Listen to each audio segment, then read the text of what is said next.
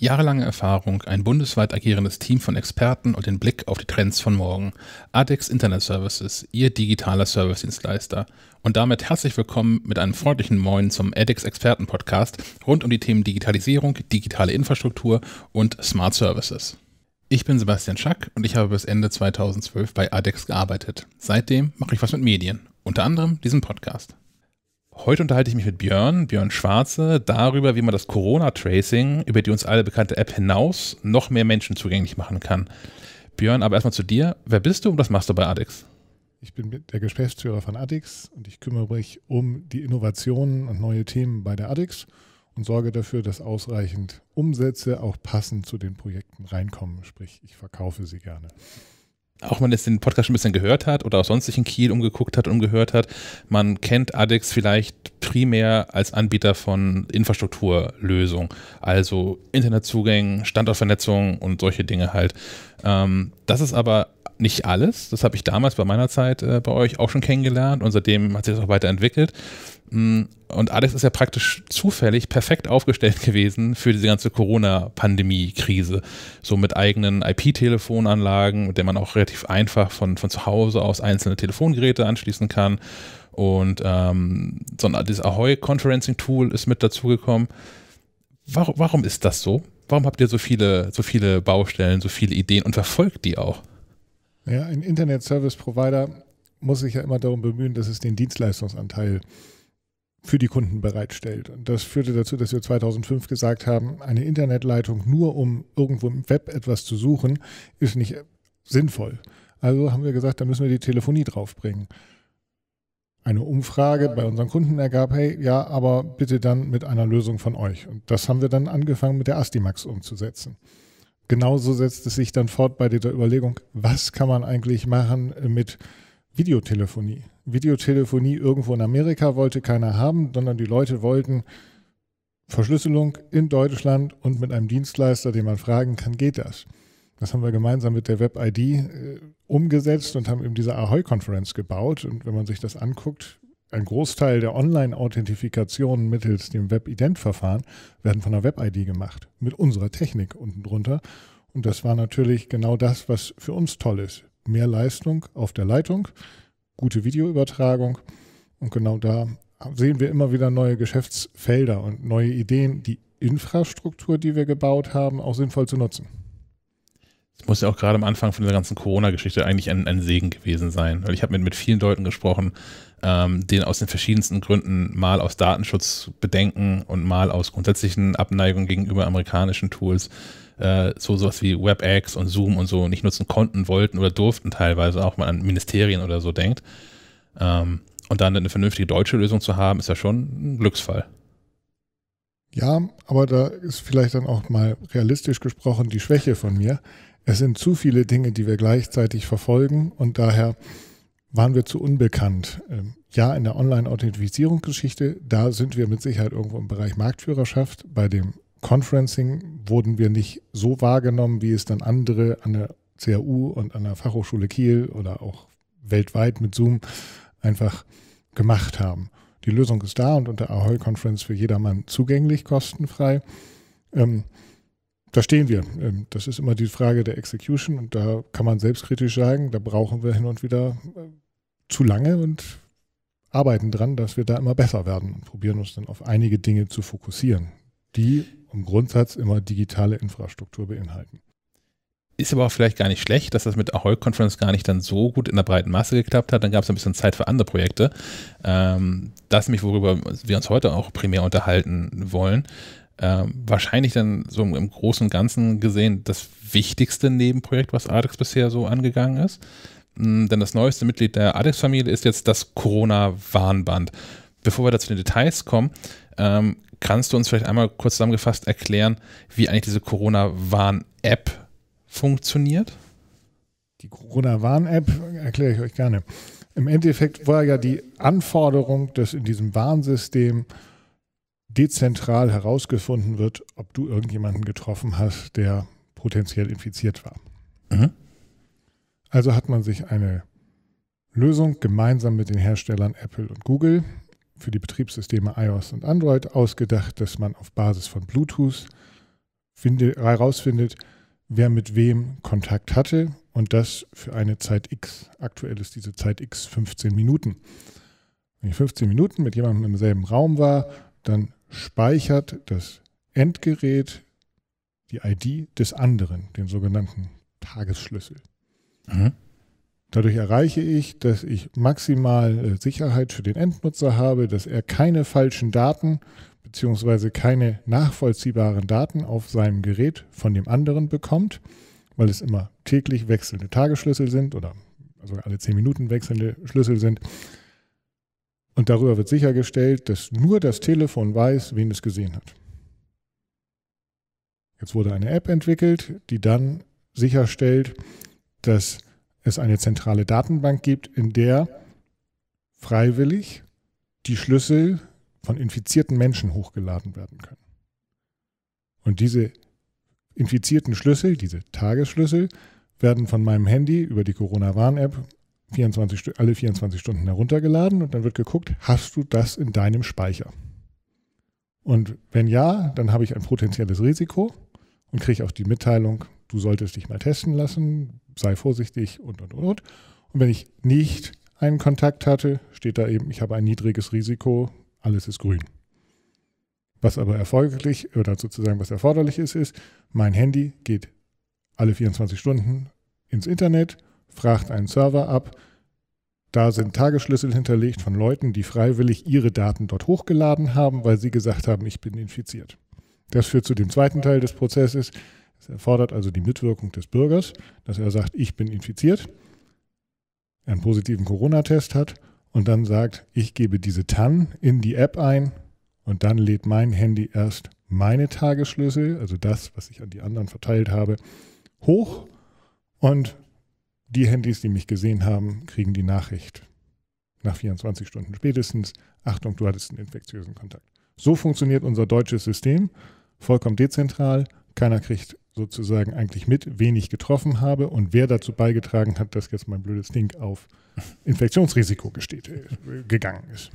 Oder nicht mal das Wo, weil das ja auch egal ist. Also wir haben so eine App, die ähm, weitestgehend anonym ist. Also anonym ist halt irgendwie geht, behaupte ich mal im ganzen Kontext, hm, wo die ganze Infrastruktur dezentral aufgebaut ist und soweit wir das bis heute wissen, funktioniert das sogar sicher.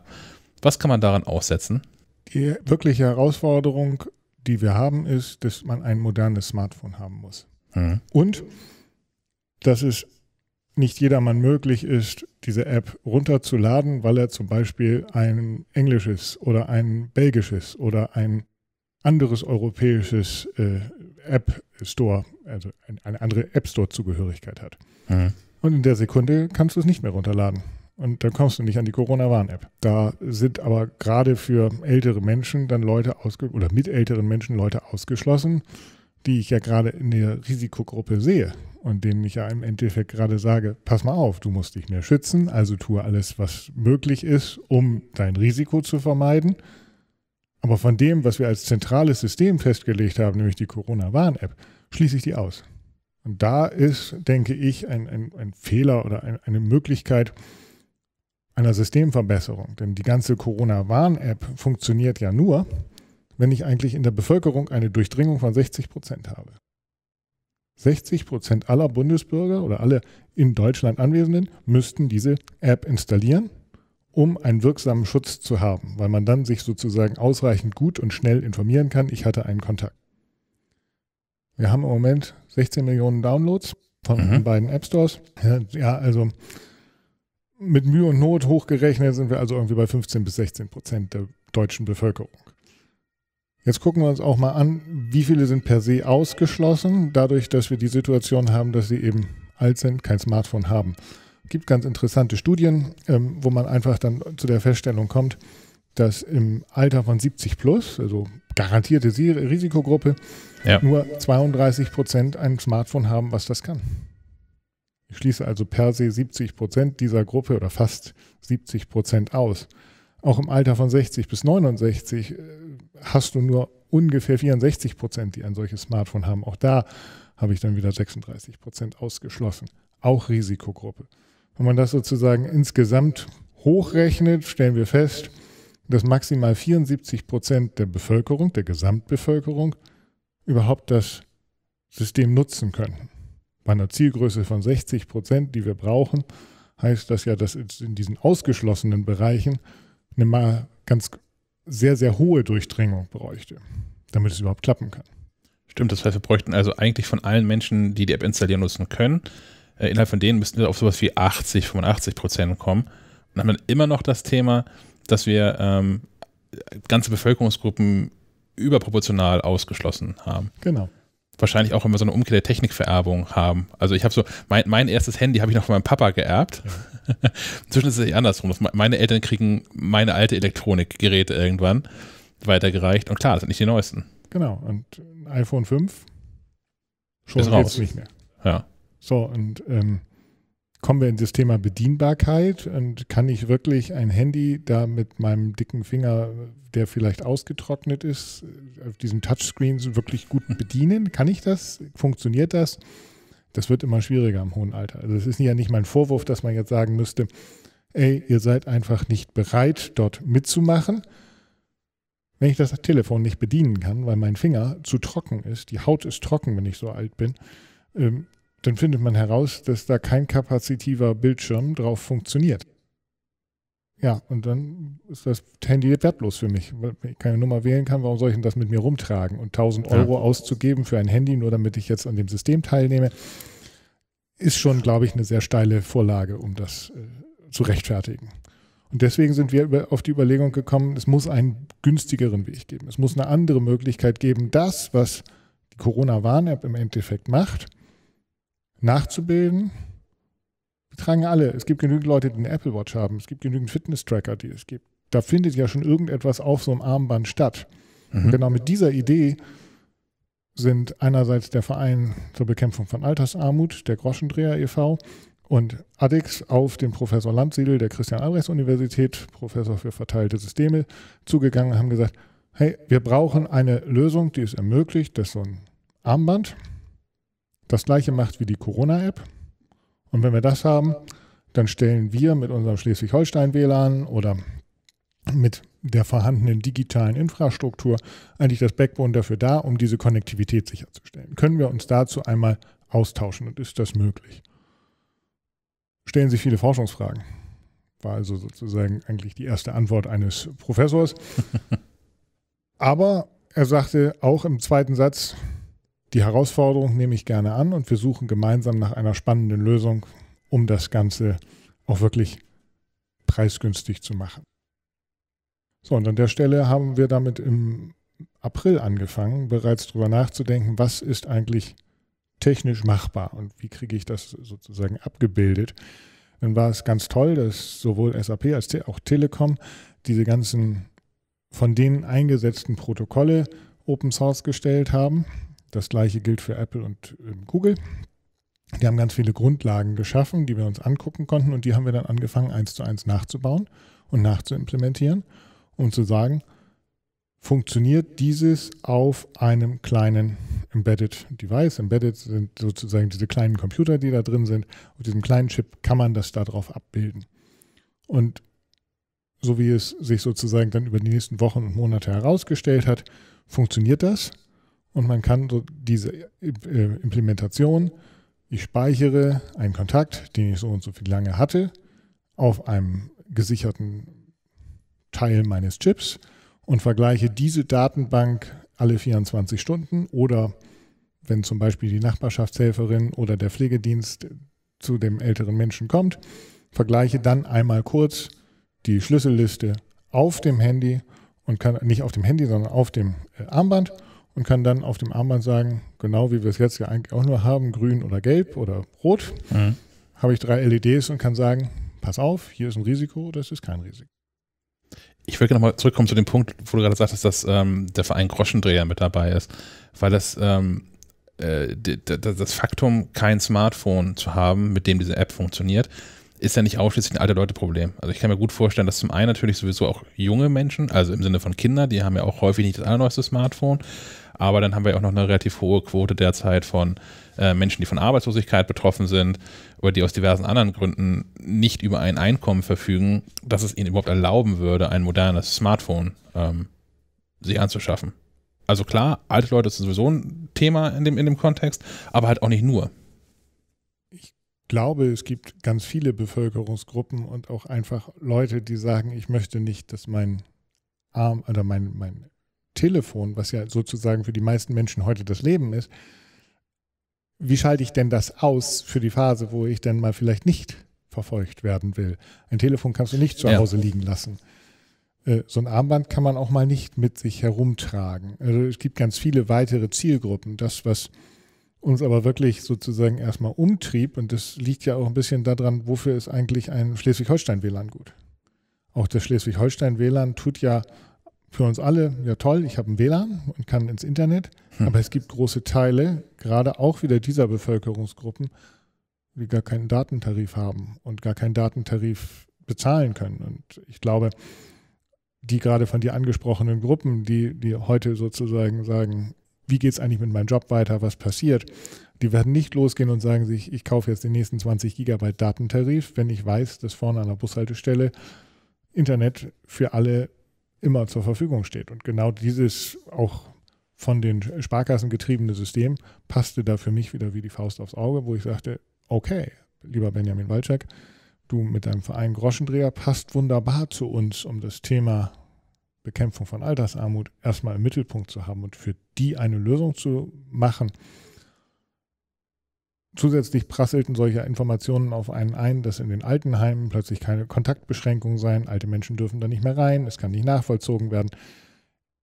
Ich denke, das ist ein großes, wirklich großes Thema, um, um mhm. das Thema heranzugehen. Und wenn man sich nur darauf konzentriert und sagt, da findet erstmal das erste statt, hat man, glaube ich, das, was ich, als ich sagte, man verliert gerne mal Track und wir machen so viele Dinge, hat man mal einen klaren Fokus, worauf man sagen kann, hier möchten wir es ausprobieren. Und hier möchten wir im Endeffekt eine Lösung anbieten können, die gut ist. Jetzt sind wir hier in einem Podcast, wo man Dinge immer besonders schlecht zeigen kann.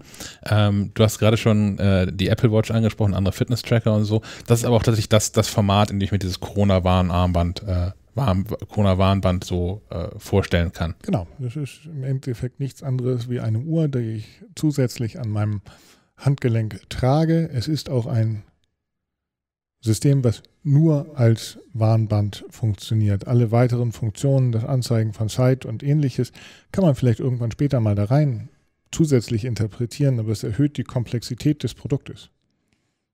Mehr Komplexität heißt wiederum, dass der Anwender damit vielleicht schwieriger klarkommt und von der Zielgruppe her sind die ja andere Sachen gewöhnt. Ältere Menschen haben, ich habe meine Uhr, okay, und jetzt habe ich eben noch dieses Gerät zusätzlich. Aber wieso soll ich denn jetzt so eine neue Uhr haben? Die will ich ja gar nicht. Anderes wesentliches Element, Batterielaufzeit. Ich muss ja mhm. auch sicherstellen, dass die Batterie lang genug hält, damit auch wirklich der Schutz gegeben ist. Denn ob ich es nun erreiche, dass ein älterer Mensch regelmäßig daran denkt, so ein neues Device aufzuladen, Weiß ich nicht. Also habe ich lieber eine längere Akkulaufzeit, als dass ich zusätzliche Funktionen da reinbringe. Denkbar für so ein Fitnessarmband ist auch die Abstandsmessung. Man hat es gelesen bei diesem ganzen Thema NBA. Die NBA-Sportler ja. laufen damit rum. Äh, funktioniert. Könnten wir machen, ist auch sozusagen langfristig mit Sicherheit eine Option, das dazu freizuschalten. Aber erstmal ist ja das vordringliche Problem. Ich brauche viele Armbänder für eine besondere Zielgruppe, wo ich möglichst wenig Funktionalität habe. Ich glaube auch, dass den, den Funktionsumfang klein zu halten mh, hm, Vertrauen schafft. Genau wie bei der, der, der, App ja auch, wo es ja auch dann relativ zügig schon, schon Begehrlichkeiten gab. Ist super, wenn wir so ein System haben. Das hilft dann ja auch automatisch nächstes Jahr, wenn wir, wenn wir Covid-20 haben und außerdem noch gegen irgendeine äh, MERS-Pandemie, die wir uns noch einfangen werden in den nächsten Tagen. Ähm, ich finde es total wichtig, dass man dann noch sagt, nee, das ist jetzt hier für diesen einen Zweck konzipiert, sowohl bei der App als auch bei dem Corona-Warnband, ähm, dass man eben nicht äh, Gefahr läuft, dass äh, noch mehr Menschen auf den Trichter kommen, dass das irgendwie alles Teil des großen Überwachungssystems wird. Genau. Und gerade dieses Überwachungssystem kann wir ja auch sehr gut ausschalten mit einem Armband, was du irgendwo für 40 Euro, liegt ein bisschen dran, was wir nachher sozusagen an Stückzahl wirklich verkaufen können, ähm, vielleicht in irgendeinem Drogeriemarkt oder in einer Apotheke zusätzlich kaufen kannst. Damit ist ja im Endeffekt sichergestellt, dass keiner dich tracen kann und eben nicht rausfinden kann, das wurde mal ja angeschafft mit der Apple ID so und so. Oder im App Store von dem und dem Handy geladen. Das wissen wir ja alles nicht. Ich möchte auf einen weiteren ganz entscheidenden Punkt nochmal bei dieser Warn-App eingehen, der, glaube ich, ganz interessant ist. Man misst ja diese Kontaktentfernung. Man mhm. bemüht sich sozusagen herauszufinden mit einer Funktechnologie, die wir ja auch, wir sprachen vorhin kurz mal über WLAN, die von zig Dingen beeinflussbar ist. Viel Metall, viel Wasser, äh, ähnliches blockiert Funkwellen. Damit wird bei der App und auch bei der Uhr der Abstand gemessen. Es gibt ganz wenige Studien bisher und auch ganz wenige Eingriffsmöglichkeiten herauszufinden, was ist denn eigentlich der richtige Wert, um diese Abstandsmessung so zu machen, dass es auch wirklich infektiös ist. Die aktuelle Überlegung, Bluetooth und die Entfernungsmessung ist genauso ungenau wie die Art und Weise, wie sich Aerosole in der Luft übertragen. Hm. Hm. Ja, man weiß ja nicht, wie hat der Wind gerade geweht. Das weiß ich bei Bluetooth genauso wenig. Also die Wahrscheinlichkeit, dass meine Aerosole gegen den Wind zur Übertragung gekommen sind, sind ist denkbar gering. So und genau so funktioniert ja das aktuelle System Messung per Bluetooth. Ich glaube, wir haben hier eine ganz große Chance, auch mit so einer eigenständigen Uhr oder mit einem Warnband, weil ich daran jetzt mal ausprobieren kann, war es denn eigentlich richtig? War es sozusagen die 15 Minuten Kontaktdauer mit einem Entfernungswert von ungefähr fünf Metern? Mhm. Oder waren es drei Minuten, aber es musste viel dichter sein? Auch diese Dinge sind jetzt vorstellbar mit einem Warnband, wo man mit einem einfachen Software-Update diese Dinge auch mal diese beiden Parameter auch mal verändern kann und das gemeinsam mit einem Robert-Koch-Institut oder einem Bundesgesundheitsministerium herausfinden kann, wie sind denn eigentlich die Werte und wie ist das Verhalten. In der Warn-App sind da größere Herausforderungen, weil ja jedes Mal der Hersteller des Betriebssystems, wo exklusiv die Daten vorliegen, ähm, also Apple und Google, bestimmen, ändern wir diesen Wert oder nicht. Und dann ändern sie es gleich für alle. Mhm. Und wir können nicht verschiedene Probanden haben und sagen, in dieser Testgruppe machen wir es mal so und in dieser Testgruppe machen wir es mal so. Und ich glaube, dann, bezogen auf die vielleicht kommenden Pandemien, ist es ja vielleicht ganz gut, wenn man dafür ein System hat, was funktionieren könnte. Das war mit Sicherheit einer der ausschlaggebenden Gründe, warum die Christian-Albrechts-Universität das ganze Thema sofort aufgegriffen hat, gesagt hat, ich möchte das machen und auch die ersten Ergebnisse im Open Source zur Verfügung gestellt haben. Hm. Open Source ist also ohnehin schon vorhin auch ein Thema von dir, als du sagtest, dass äh, Apple, äh, Google, die Telekom und auch SAP das alles, fast alles äh, als Open Source veröffentlicht haben und ihr davon lernen konntet. Hm. Das heißt, denke ich mir im Umkehrschluss, dass das Corona-Warnband aber auch weitestgehend kompatibel ist zu dem System oder ist das eine, eine parallele Entwicklung? Brauche ich beides hinterher?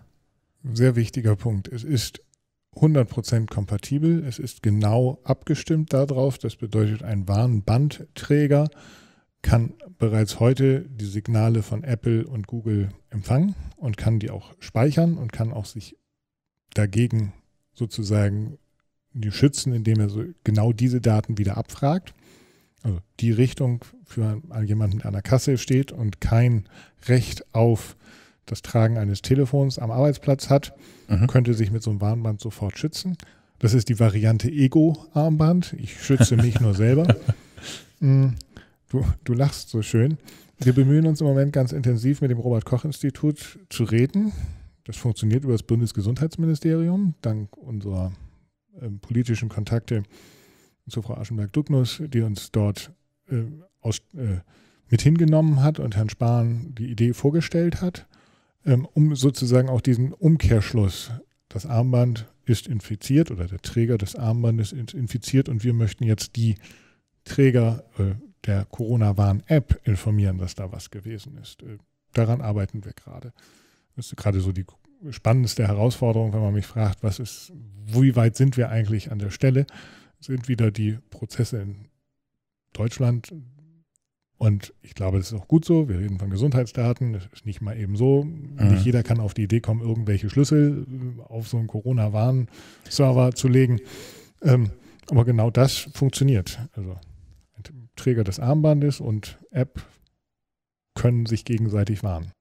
Das ist natürlich auch der viel spannendere Aspekt tatsächlich, also der technisch spannendere Aspekt, weil ähm, diese die ganzen Schlüssel, die durch die Luft schwirren, mal aufzulesen, ist ja nicht so das Problem. Es gibt auch genug so Bluetooth-Scanner-Apps, wenn man die mal im App Store oder Google Play Store sucht und auf dem iPhone startet und sich mal in die, in die Innenstadt von Kiel begibt und mal die Holstenstraße rauf und runter läuft oder so, ähm, dann erkennt man relativ zügig, dass es äh, immer sehr ähnlich aussehende Schlüssel gibt. Die gehören dann auch alle zu der, zu der Corona-Warn-App-Geschichte. Also man erkennt die relativ zügig und sieht auch, wie viele Leute oder wie viele Telefone zumindest im Umkreis ähm, das aktiv haben. Also das einzusammeln, um sich selbst zu schützen, ist dann wahrscheinlich gar nicht so der, der schwierige Aspekt, sondern tatsächlich das hinzubekommen, ähm, die, die eigenen Daten. Wenn ich jetzt nur Träger eines Corona-Warnbands bin, bin und äh, mitbekomme, dass ich Covid-19 infiziert bin, das irgendwie reinzuspielen. Ähm, stelle ich mir sowohl technisch schwierig vor, als auch tatsächlich politisch. Also, dass man derjenige sein darf, der das tut. Genau. Ähm, unsere Lösung, und das ist die im Moment den lokalen Behörden hier vorgeschlagene Variante, ist, dass es das Gesundheitsamt mit übernimmt. Das Kieler Gesundheitsamt steht dafür jetzt auch für den ersten Test zur Verfügung und die wollen das sozusagen als die koordinierende Stelle für Kieler Fälle machen. Ähm, das gleiche befindet sich noch in Abstimmung mit dem Kreis Rendsburg-Eckernförde und auch mit der Staatskanzlei, um das ganze Thema äh, auszuprobieren und diesen Weg, der da durch das Dickicht ist, ähm, hm. einmal ähm, sicherzustellen.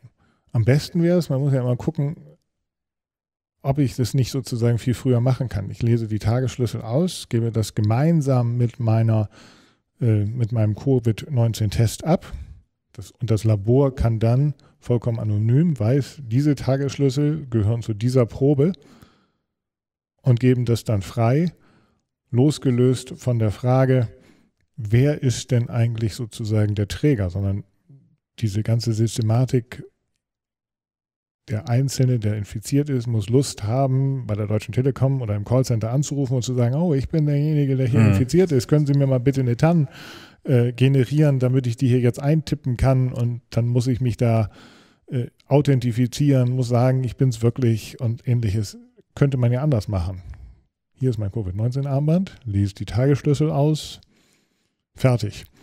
Denn das Auslesen der Tagesschlüssel ist wiederum umgekehrt nicht möglich ähm, von der äh, aktuellen Installation der Corona äh, des Corona-Warn-App-Systems.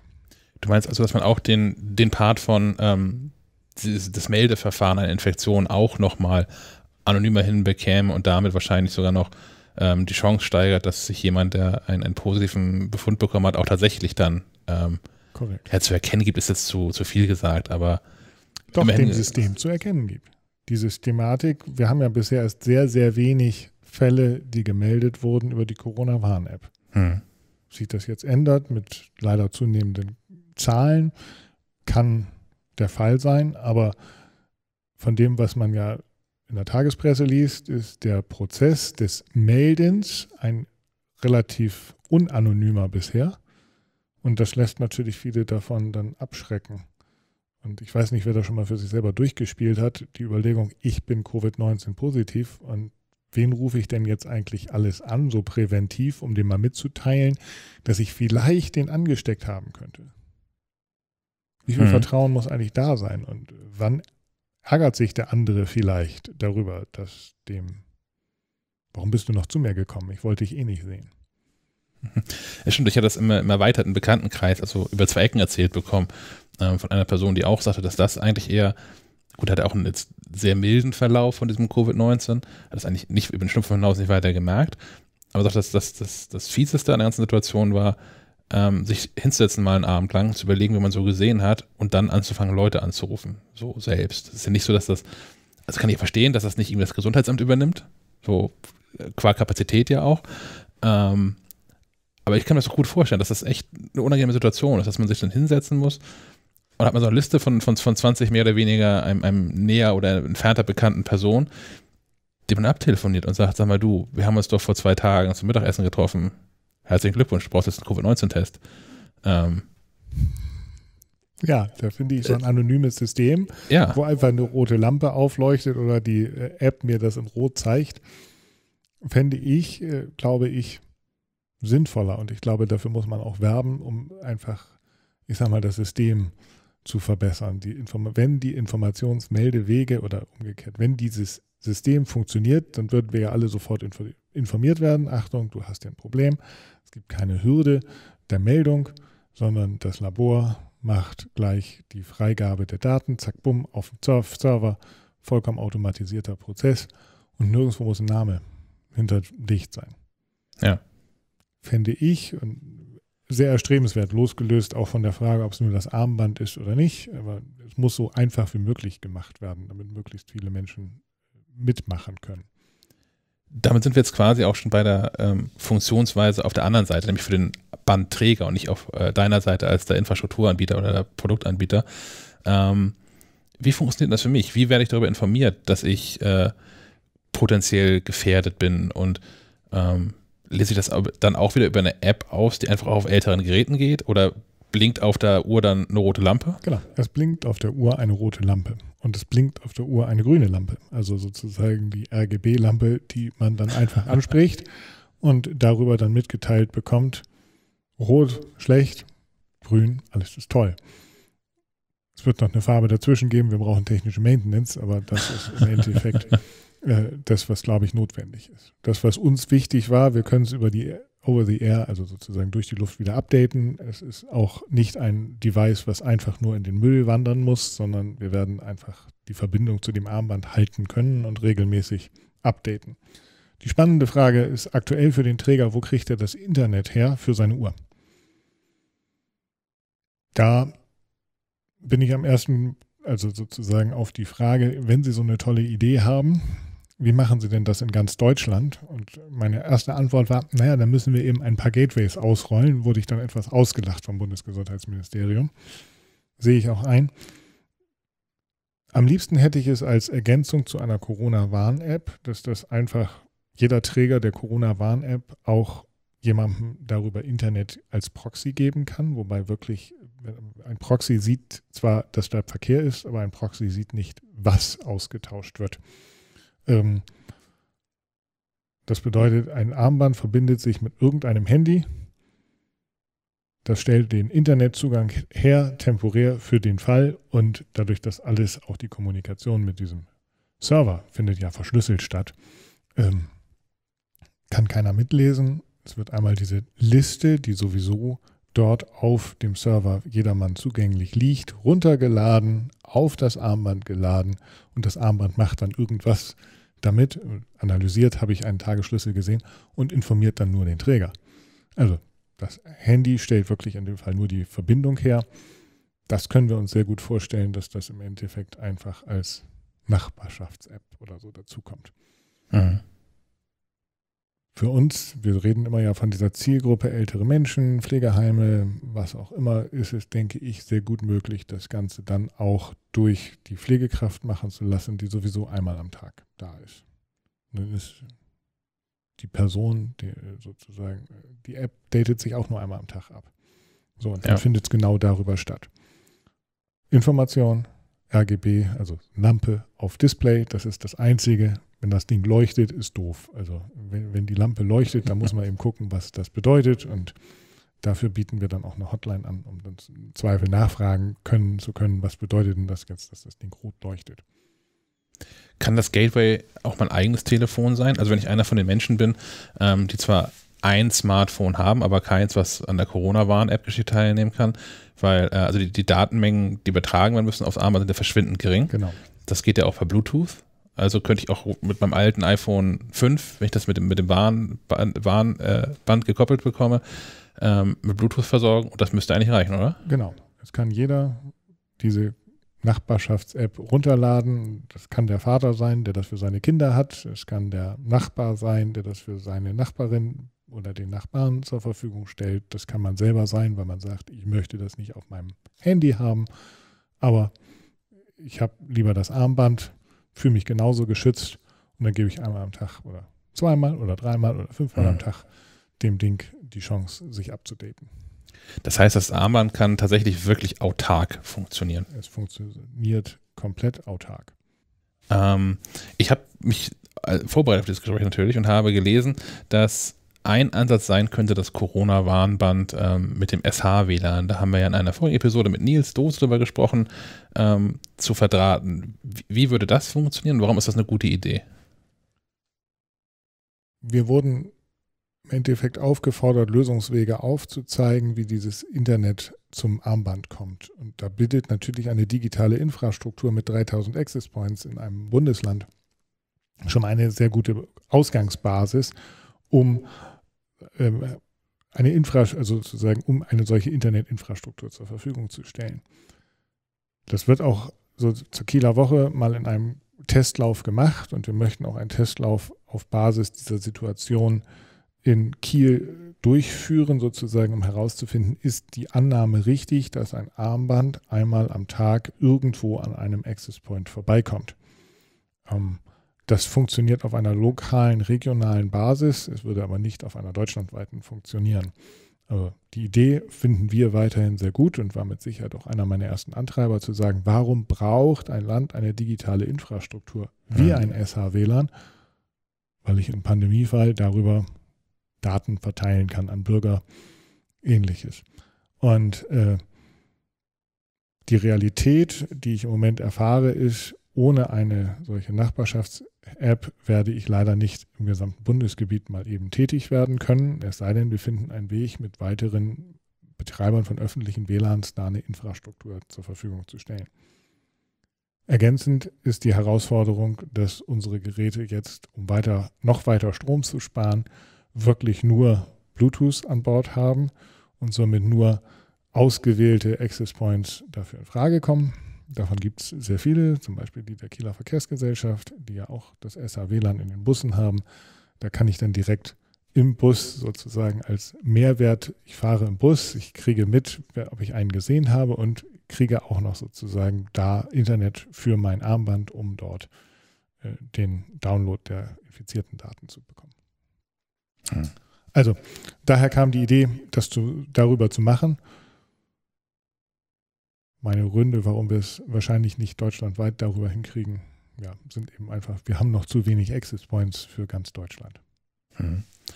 Ähm, wo du nochmal bei der Idee warst, ich würde auch mal kurz zurückkommen. Was, was braucht man hm, als Unternehmen, um sowas wirklich anzugehen? Also ich meine, der, der erste Schritt, ähm, sich diese, diese Warn-App-Geschichte anzugucken und zu erkennen, ja, okay, das taugt man nicht für alle Leute, der ist noch relativ einfach dann ist es auch noch relativ einfach, sich zu überlegen, da müsste jemand was machen. Der schwierige Schritt ist ja dann hinzukommen, ähm, da können wir was machen und wir machen da jetzt auch was. Wie, wie, muss man aufgestellt sein, damit sowas funktioniert? Zumal ja auch recht kurzfristig. Ne? Also, diese, dass die Pandemiewelle hier tatsächlich in, in Deutschland losging, Ende Februar, Anfang März. Ich glaube, am 8. März hatten wir so die ersten Lockdown-artigen äh, Verordnungen hier auf einmal auf dem Tisch. Und wenn du sagst, ihr habt da schon im April mit angefangen, ähm, habt ihr damit angefangen, deutlich bevor diese Warn-App überhaupt fertig war? Ja, die Idee, also wie kommt es, dass ich immer mit blöden Ideen zu meiner Technik laufe? Das liegt ja daran, dass ich irgendwo ein Problem sehe, dann noch drei Leute finde, die auch das Problem mir bestätigen und ich dann einfach Lust habe, das auszuprobieren. Lassen wir ganz kurz nochmal die Zeit Revue passieren. Was war eigentlich zu der Zeit? Wir sprachen davon, dass die Umsätze und auch die Zukunftsperspektiven gerade irgendwie sehr komisch waren und man eigentlich nach neuen interessanten Märkten gucken musste oder sollte. Und daher war ich auch wieder auf dem normalen Ideen-Scouting, was ich gerne immer wieder mache. Und gerade im Zusammenhang, im Kontext Smart City, was kann ich im Endeffekt dort mhm. machen? Wo kann ich Dinge finden, die was mit Konnektivität, mit Datenbanken zu tun haben? Und da gab es eben diese Idee schon immer, dass man eigentlich so ein Tracing-Dongle bräuchte, Grundlage, was passiert eigentlich auf einer Kieler Woche, wenn ich meine Kinder verliere? Kann ich denen nicht im Endeffekt so einen Dongel mitgeben, um dass ich die wiederfinden kann? Äh, also gab es immer diese Idee und plötzlich zeigte sich, hier macht es Sinn, reinzugehen. Und dann war eben die ergänzende Sache, und es gibt wirklich einen Markt. Gibt es einen Markt für Eltern, die für ihre Kinder so ein Bracelet kaufen auf der Kieler Woche oder während der Kieler Woche? Wahrscheinlich. Ist der groß? Ich kann es nicht einschätzen, ohne irgendeine größere Marktrecherche zu machen. Ähm, umgekehrt gucke ich mir an, fast 30 Prozent der Menschen können nicht an dem System teilnehmen, weil sie kein passendes Smartphone haben. Dann installiert man sich ähm, sozusagen irgendeine App auf einem Gerät, was mir genau zugebrandet ist. Und dann steht da einer, ein Professor, der sagt, wir sollten mal gucken, ob wir das nicht alles auf einem solchen, das nennt der dann natürlich Edge AI, also sozusagen auf so, so einer äh, kleinen Intelligenz, die wir am Armband tragen, abbilden können. Und nachdem das dann klar war, dass das geht, da war ja noch nicht so viel zu überlegen, haben wir gesagt, gut, das muss man im Endeffekt jetzt zu einem echten Produkt machen. Und dann hatten wir nun den Vorteil, dass wir auch mittlerweile hardwarenahe Entwickler bei uns beschäftigen und äh, Leute haben, die Lust haben, da reinzugucken, die sehr dynamisch auf solche Dinge auch reagieren. Und dann macht es natürlich auch Spaß, in einem Team dran zu arbeiten und zu sagen, hey, wenn wir da was haben, dann haben wir etwas sehr Sinnvolles für die ganze Gruppe. Ob das bei anderen Sachen genauso gut geklappt hätte, weiß ich nicht. Da hat es jedenfalls sehr gut geklappt. Hm. Wie weit ist denn die Entwicklung dazwischen? Also du hast vorhin schon gesagt, ähm, so, so, ein Preis wird irgendwie zwischen 35, 40 Euro dann liegen. Wann kann ich es kaufen? Wir haben uns verschiedene Schritte jetzt gesagt, um zu beweisen, dass es funktioniert. Das eine ist, ich habe etwas im Lab und das funktioniert. Dann wissen wir von diesen NBA-Spielern und auch wir haben davon jetzt etliche tausend Stück mal gekauft, um auszuprobieren, kriege ich das mit der Distanzgeschichte hin. Das funktioniert. Kriege ich wirklich alle Signale so eingesammelt und verarbeitet? Das werden wir jetzt im Rahmen der Kieler Woche für die Sichler ausprobieren.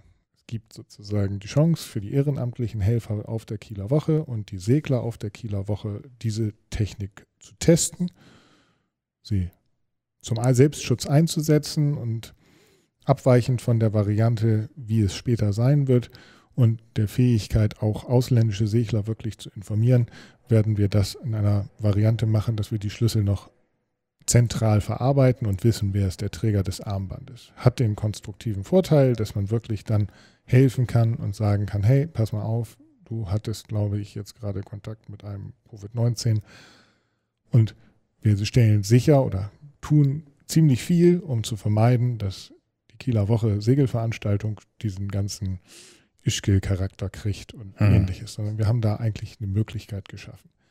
Da stehen wir, das findet statt und Ausgabe ist ab nächster Woche für die ehrenamtlichen Helfer. Also ist sozusagen bereits eine Woche vor der Kieler Woche geht's los.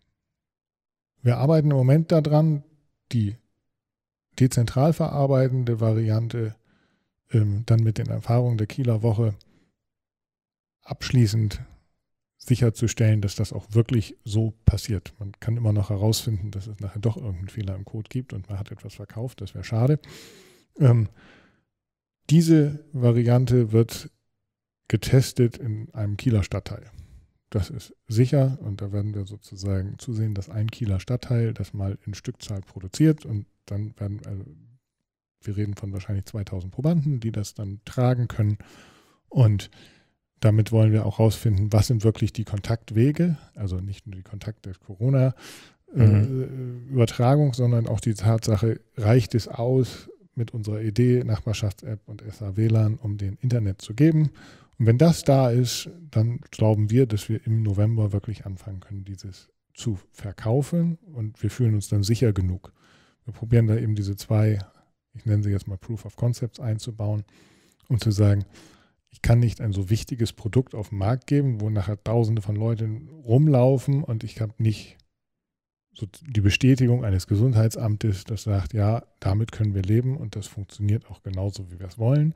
Das Ganze wird begleitet vom Bundesgesundheitsministerium, die auch genau das Gleiche wissen wollen und sehr glücklich, glaube ich, wären, wenn sie eine Alternative zu einer App-Variante noch ergänzend im Portfolio hätten. Aber da möchte ich jetzt nicht den zweiten Schritt machen. Ich habe Armbänder, die das schon heute machen.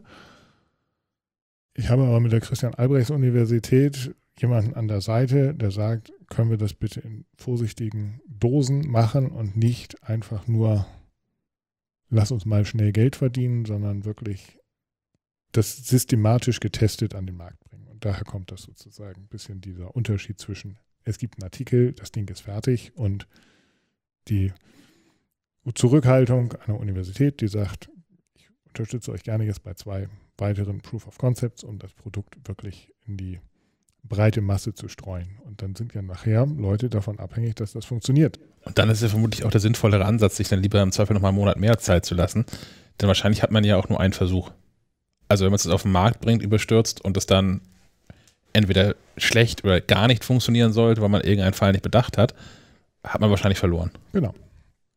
Und ich finde das sehr spannend. Man muss mal gucken, wer unterstützt denn das Projekt. Also ganz voran ist eben Gerwin Stöcken, der gesagt hat, ja, ich finde das sinnvoll. Wir haben auch Bedarf dafür, dass wir Menschen haben, die sich das Telefon nicht leisten können. Und die Kapazitäten des Gesundheitsamtes sind auch nicht so endlos, dass man jetzt wirklich dieses Ich rufe die Menschen alle an, weil das ist ja eigentlich das System, wie es gedacht ist. Man ruft seitens des Gesundheitsamtes alle Kontaktpersonen von dir an, weil du Covid-19 hattest. Das bist ja nicht du, die anrufst, sondern es kommt der Anruf vom Gesundheitsamt. Gesundheitsamt, Sie sind unter Quarantäne und bitte machen Sie einen Test.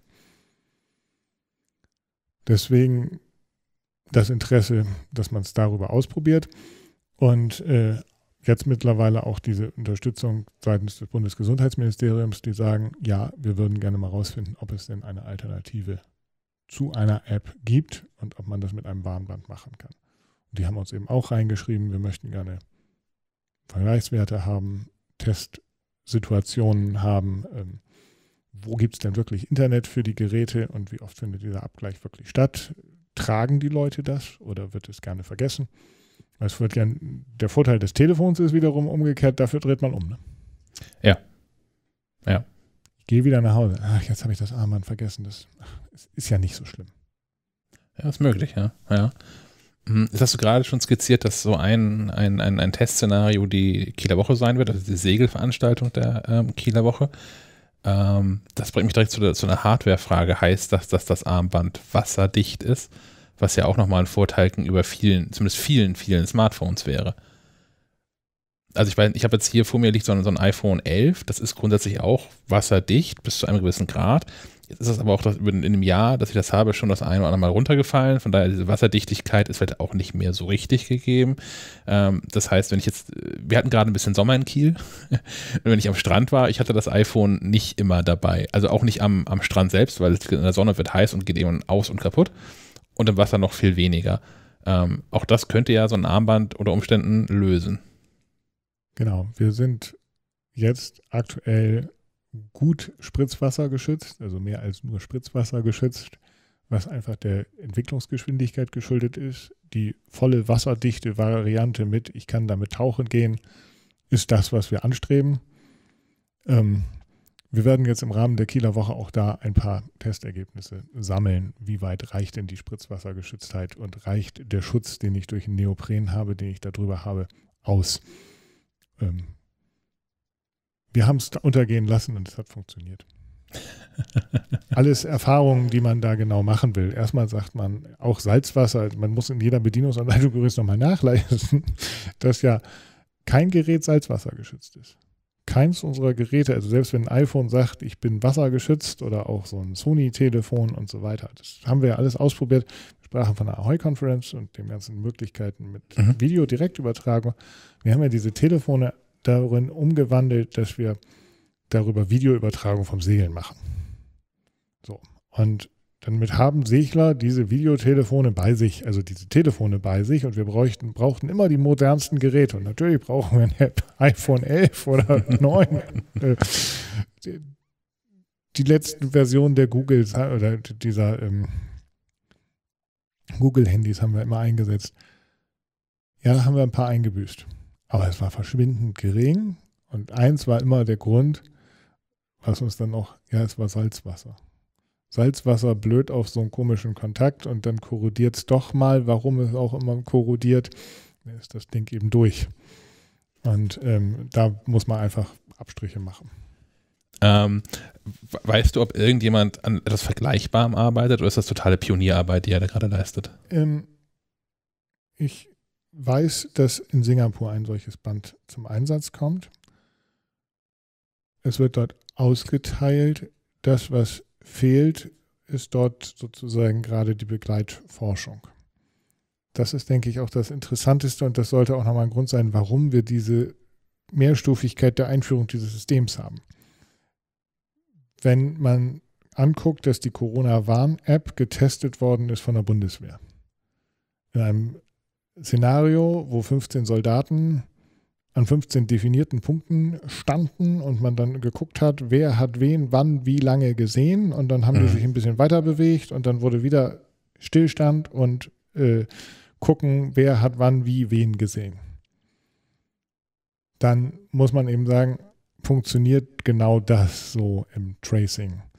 Ähm, der singapurianische Versuch, der hat es noch besser, da stand das Armband genau fix in der Mitte und das andere Armband wurde um dieses Armband herumgetragen und dabei wurde dann eben das definiert, haben die sich gesehen oder nicht.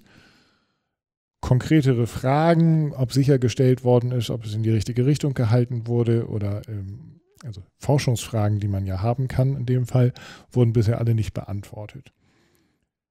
Es gibt eine Webseite einer Schweizer Firma, die das auch ähnlich so macht. Wir haben versucht, bisher mit denen Kontakt aufzunehmen, um zu sagen, wollen wir Kräfte bündeln, weil auch da, glaube ich, eben ganz viel Forschungsarbeit noch zu tätigen ist. Da haben wir noch keine Antwort gekriegt. Ähm, viel mehr haben wir aber noch nicht gesehen. Und deswegen kommen wir eigentlich zu dieser Überlegung, wir müssen jetzt gerade sicherstellen, dass wir selber Erfahrungen sammeln auf einer Kieler mhm. Woche und auch in einem solchen Proof of Concept, um dann auch sagen können zu können, warum sind wir so gut oder so schlecht. Und ähm, mit so schlecht will ich einfach mal sagen, es gab ja einen Test in Großbritannien mit diesen Handys. Ja. Fünf Leute im Bus in Abstand von zwei Metern und es gab zwei Kontakte. Ich, ich las davon von der Studie, ja, dass es alles nicht so trivial ist, gerade im ÖPNV.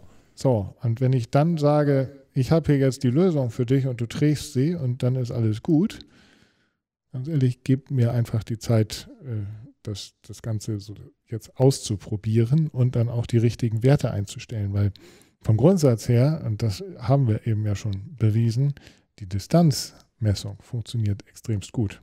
Mhm. Weil ich das Gerät an einer exponierten Stelle trage, an einer definierten Stelle, nämlich im Endeffekt an meinem Handgelenk. Und damit kann ich schon sehr genau einschätzen, ob es sozusagen wieder abstrahlt, das Abstrahlverhalten ist. Das Abstrahl, jeder Bluetooth-Sender hat auch sozusagen einen bestimmten Kegel. In die eine Richtung funktioniert es besser, in die andere funktioniert es schlechter. Und durch den Arm wird es schwieriger gehen als sozusagen weg vom Arm.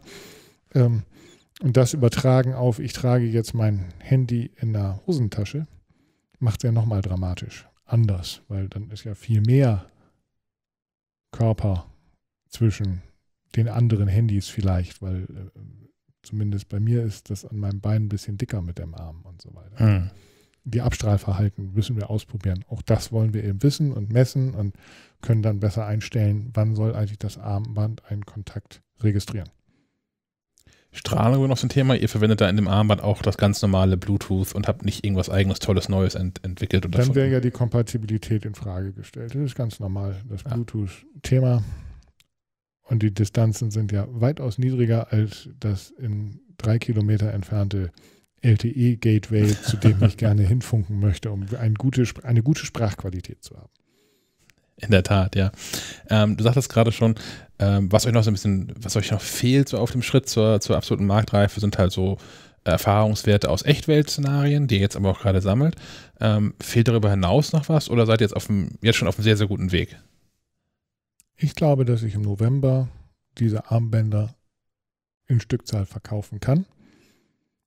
Ich glaube, dass wir an das System der Warn-App glauben müssen. Das ist sozusagen der entscheidende Punkt, wenn wir sagen, die Arm, wir, wir wollen uns nicht auf die Art und Weise mehr schützen und das nicht darüber die Aufzeichnung machen, weil das zu ungenau ist, dann haben wir, finde ich, das Kind mit dem Bade zu früh ausgeschüttet.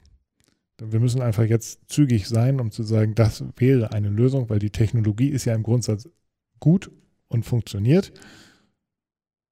Ob sie sozusagen ähm, ausreichend äh, gut ist, im Sinne von, dass sie immer funktioniert, das werden wir herausfinden müssen. Aber ich komme wieder zurück zu dem Spruch, Bluetooth ist hinreichend ungenau, genauso wie die Aerosolverteilung in einem Raum ungenau ist und immer mal wieder geändert sein kann. Also zusammengefasst mit dem, mit dem Corona-Warnband ähm, danach ein, ein Gerät, was eine enorm lange Akkulaufzeit hat, zumindest verglichen mit, mit Smartphones, ähm, was jeder benutzen kann, nahezu uneingeschränkt. Klar, es wird auch da irgendwelche Unternehmen geben, wo man so ein Ding dann nicht tragen darf, in irgendwelchen produzierenden Gewerbe oder so. Äh, Warum? Ich weiß nicht, ich war, ich war neulich zu, zu Besuch in, in, bei einer Firma, die ähm, produzieren High-End-Kopfhörer da musste ich auch, bevor ich das Werk und für alles abgeben. Ich musste das Smartphone abgeben, ich musste meinen Laptop draußen lassen, ich musste meinen Apple Watch ablegen. Da durfte nichts mit rein, was das irgendwie elektronisch ist. intelligente Geräte. Das stimmt. Ja. Das Warnband ist ja für den Zweck intelligent. Aber ich kann ja, das ja nicht, ja. nicht, missbrauchen. Das bedeutet, wenn ich erreiche. Kein Spionagewerkzeug für, dass ich irgendwie so Betriebsspionage begehen könnte damit, ja. Stimmt. Deswegen finde ich, und du sprachst ja kurz darüber, es gibt unterschiedliche Zielgruppen. Wenn die Senioren dabei sind, aber lass uns mal an die Kassiererin denken. Mhm. Denk doch einfach mal an die Menschen, die sich jeden Tag dem Risiko aussetzen, mit Covid-19 zu infiziert werden und es denen nicht möglich ist, ein Handy so exponiert hinzulegen, dass es im Zweifel auch diesen Kontakt hat. Und bei 15 Minuten, aktueller Wert sind 15 Minuten, denen ich Kontakt haben musste mit jemandem. Mhm. Das würde ja bedeuten, dass ich als Kassiererin überhaupt gar keiner Gefahr ausgesetzt bin. Ich bin mir da nicht sicher. Also ich kann es überhaupt nicht. Und ich hätte vielleicht auch gerne die Info. Und ähm, ja, das kann ich mit dem Armband jederzeit machen, weil ich glaube, da ist es schwierig zu sagen, darfst du hier nicht bei der Arbeit tragen. Hm. Ähm, während es eben mit so einem Handy jederzeit der Fall einschränkend möglich ist. Das gleiche ist ja im Callcenter. Im Callcenter muss ich auch mein Handy abgeben. Oder wo war doch der, einer der Hotspots immer in diesen ganzen Schlachtbetrieben? Ja. Und da glauben wir eben, dass man mit einer wasserdichten, im Zweifel dann auch desinfizierbaren, ähm, also so, dass es Gesundheitsmittel, äh, gesundheitsecht, äh, Lebensmittelecht ist, ja. ähm, Lösung eine ganz gute Möglichkeit hätte, eine solche Na Kontaktnachverfolgung bereitzustellen. haben wir zum Corona-Warnband irgendwas vergessen, was Menschen, die diesen Podcast hören, unbedingt noch erfahren müssten. Also wir haben jetzt ja über ganz viele, wir haben über ganz viele Sachen gesprochen, über die, über die Technik gesprochen, über die Sicherheit, wir haben über Datenschutz gesprochen, äh, wir haben über Verfügbarkeit gesprochen, wir haben über Zielgruppen gesprochen, ähm, sogar darüber, wie Menschen da Internet dran bekommen. Im Zweifel dadurch, dass sie einfach durch Kiel marschieren und sowieso äh, alle 50 Meter an einem SH-WLAN-Hotspot vorbeikommen. Eine Zielgruppe haben wir noch ignoriert. Das ist äh, die, die ein bisschen in die Nähe der Kieler Woche kommt. Das sind die Kreuzfahrer, die ja auch im Endeffekt berechtigterweise Sorge haben, dass wenn einer an Bord von äh, einem Kreuzfahrer Corona hat, das gesamte Schiff plötzlich unter Quarantäne steht, weil unklar ja. ist. Wenn ich da dieses Tracing direkt mache und das vielleicht auch noch wesentlich engmaschiger mache, weil ich im Endeffekt hier eine Lösung habe, wo ich nicht auf Dritte angewiesen bin, sondern sage, ich möchte an Bord meines Schiffes eine zentrale Erfassung haben und alle, die sich fünf Minuten lang gesehen haben, möchte ich dann im Zweifel, wenn einer davon Corona hatte, isolieren, testen und dann auch sagen, so, das sind die, die gefährdet sind und damit kann ich mein Schiff, ich sage jetzt mal, frei halten. Mit denen sind wir auch im Austausch, weil wir glauben, dass da diese Lösung eines in sich geschlossenen Kreises. Also gar nicht mal, ich muss unbedingt mit der Corona-Warn-App zusammen funktionieren, sondern ich habe ein System, was das Gleiche macht, aber noch viel äh, passgenauer auf die eigentliche Situation, dass das, glaube ich, ganz hilfreich ist. Also hilfreich, um auch eine Branche wieder richtig in Fahrt zu kriegen. Zumal ja die Kreuzfahrtindustrie ist, die da schon leid erprobt ist. Also wir haben ja gerade am Anfang dieser ganzen Pandemiewelle, hm, gab es ja mehrere Schiffe, die ähm, über, über Tage und Wochen ja äh, eigentlich so, so, so Seuchenschiffe waren, die auf dem Meer treiben und eigentlich wollte die keiner haben äh, in, in seinen Häfen. Ähm, und gleichzeitig auch das Problem, was du am Anfang schon sagtest, äh, mit verschiedenen App Stores und so, dass ich ja, wenn jetzt ähm, hier die, die Colorline ähm, wieder neue Fuhre Norweger nach Kiel bringt, die können ja die Corona-Warn-App, die hier funktionieren würde, gar nicht installieren, weil man zum einen ja ähm, auch nur eine aktuell installiert haben kann. Also selbst wenn es die, die Corona-Warn-App, die ist ja auch schon in ein paar anderen Apps, das ist ja auch schon verfügbar, längst nicht in allen der EU, was ich persönlich für eine Katastrophe halte. Ähm, wahrscheinlich liegen da wieder irgendwelche lustigen rechtlichen Gründe dahinter. Ähm, aber auch der, das, der Ansatz davon, dass man nur einen dieser Apps installiert haben kann, ist ja schwierig. Man denkt auch an, ja, vielleicht gar nicht Kreuzfahrer, sondern wenn ich jetzt äh, in der Region Flensburg lebe und, und, und Grenzpendler bin zur Arbeit. Oder halt Deutschland ein paar Grenzen mehr. Es geht ja auch mit Niederlanden, Österreich etc. pp. ist ja dasselbe Spiel. Ähm, dass auch da dann, also so, aber zu auf die Kreuzfahrer, dass da so eine, in, in Wahrheit ja so eine Insellösung dann äh, vielleicht ganz clever sein kann. Zumal das ja auch, haben wir auch schon mal gesprochen, im Zweifel sogar noch anonymer funktioniert, als das die Corona-Warn-App tut. Genau, die, diese Chance sehen wir eben auch. Du kannst es überall einsetzen und wenn du dann mit den lokalen Systemen äh, kompatibel bist und dich mit denen dann auch austauschen kannst. Also wir sind, wenn, wir nutzen ja wirklich das System von Apple und Google hier an der Stelle. Das bedeutet, ich bin ja. mit so einem Ding dann auch wieder mit der französischen oder mit der belgischen Lösung äh, im Einklang und kann da Dinge äh, mich genauso registrieren. Aber ich bin für mich geschützt. Ähm, wir sind mit Europapolitikern im Gespräch, um das ganze Thema nochmal auf eine einheitliche Basis zu stellen. Und ich glaube, dass es da vielleicht einfacher ist, sozusagen mit einem, ich nenne es jetzt mal Technologie-Gadget, wie einem Armband zu agieren, als wenn ich jetzt so jede einzelne Systematik wieder neu, jedes Warn, jede Warn-App nochmal wieder neu erfindet. Ich glaube, da sind ja. viele Dinge jetzt schon platziert, die will ich auch machen und mit denen möchten wir kompatibel sein. Wäre das Corona-Warn-Band eventuell eine Lösung für, für Konzertveranstalter? Ähm, ich habe es gerade gesehen, vor, vor ein paar Tagen gab es so ein, so ein Testkonzert, glaube ich, in Berlin und, und Tim Bensko hat da irgendwie dreimal dasselbe Konzert gespielt und die haben Publikum da reingesetzt und das anders platziert, um zu gucken, wie sich so Aerosolverteilung wirklich ähm, darstellt. Ähm, wenn ich jetzt daran denke, dass ich aber hier Elbphilharmonie in Hamburg oder die Osterhalle in Kiel ähm, Wunderino Arena. Die Wunderino Arena, Entschuldigung, in Kiel habe. war ein eigenes Podcast-Thema, die Namensfindung dieser ganzen Hallen. Ähm, äh, hier in Kiel habe, wo dann, wo dann mehrere tausend Menschen drin sind, da könnten solche, diese Corona-Warnbänder ja im Prinzip so funktionieren wie Einlassbänder sonst ja auch. Also es gibt ja Tickets und ich habe ja inzwischen auch bei vielen Konzerten, die man so besucht, bekommt im Einlass ja auch schon so ein Armband um, umgebunden. Ähm, klar, man müsste dann irgendwie noch dafür Sorge tragen, dass die Menschen das dann auch länger behalten, damit man irgendwie diesen Warnfaktor ja auch hat.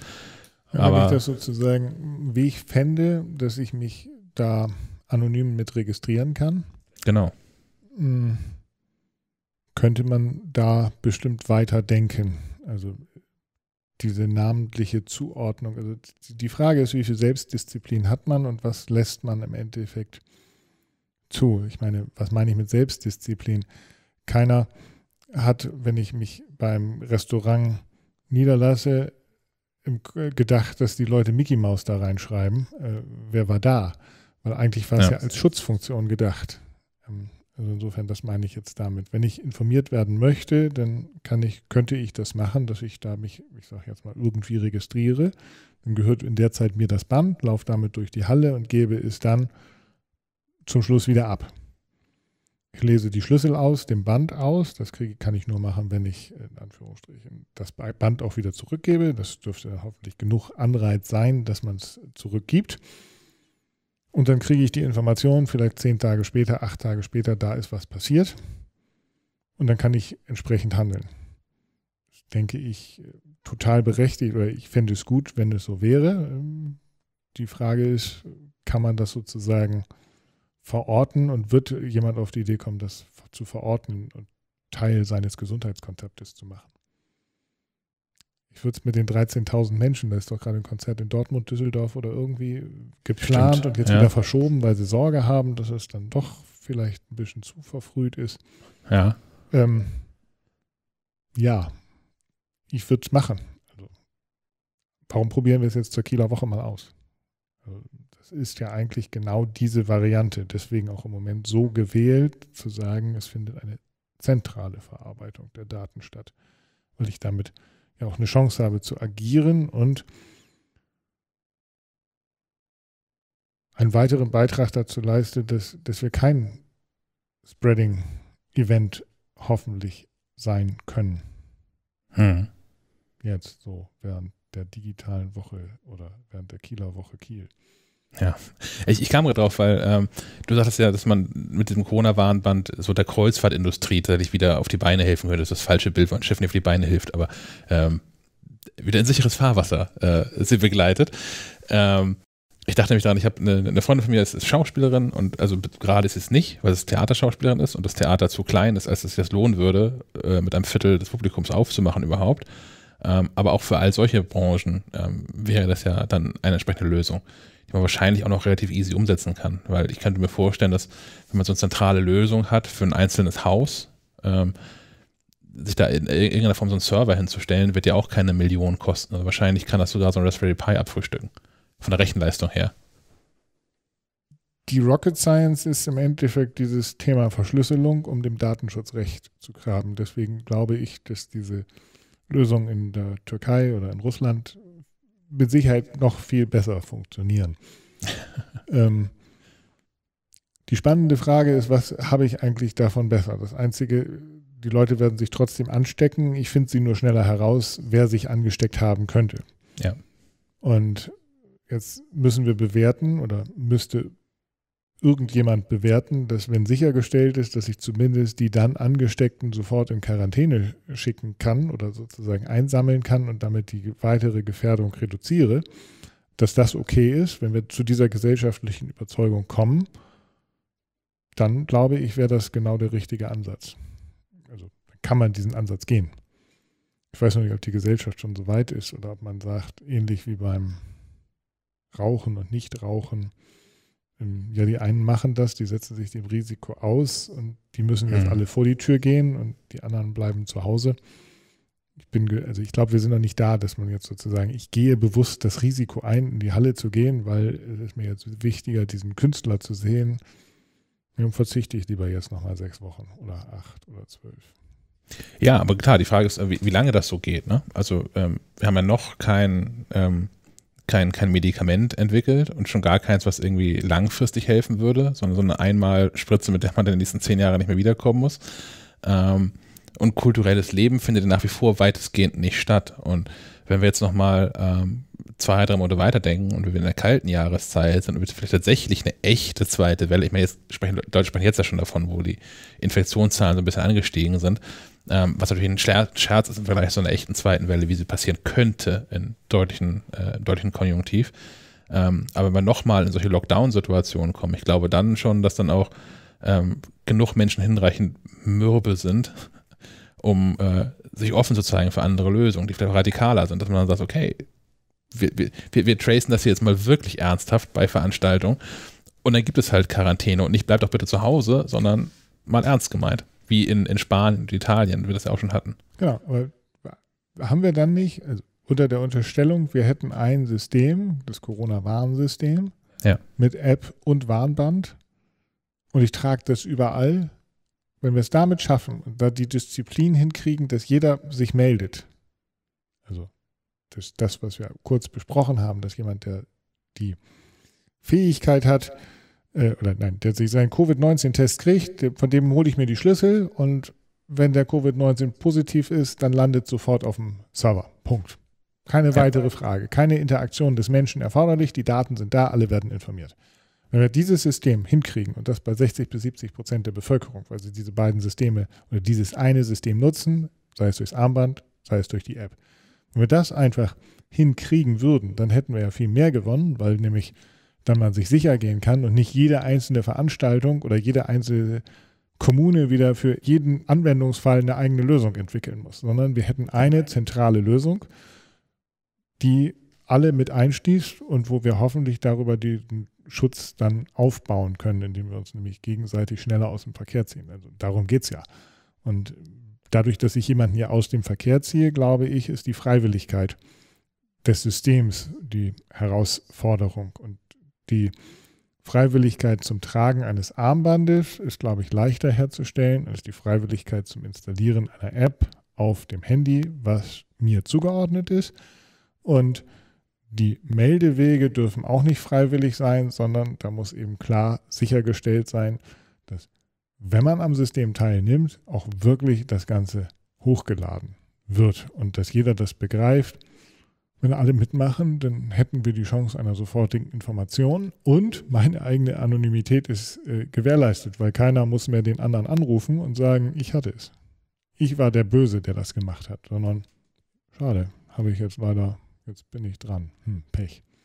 Und wir hätten auf dem Schlag auch eine, ja, eine Verbesserung der gesamten Situation. Das ist halt also nicht so, dass, dass ich jetzt hier sitze mit meinem, mit meinem iPhone 11 Pro, was hier irgendwie 1300 Euro kostet und mir denke, ja gut, dieses Corona war, aber dann können ja die alten und die armen Leute auch mitspielen.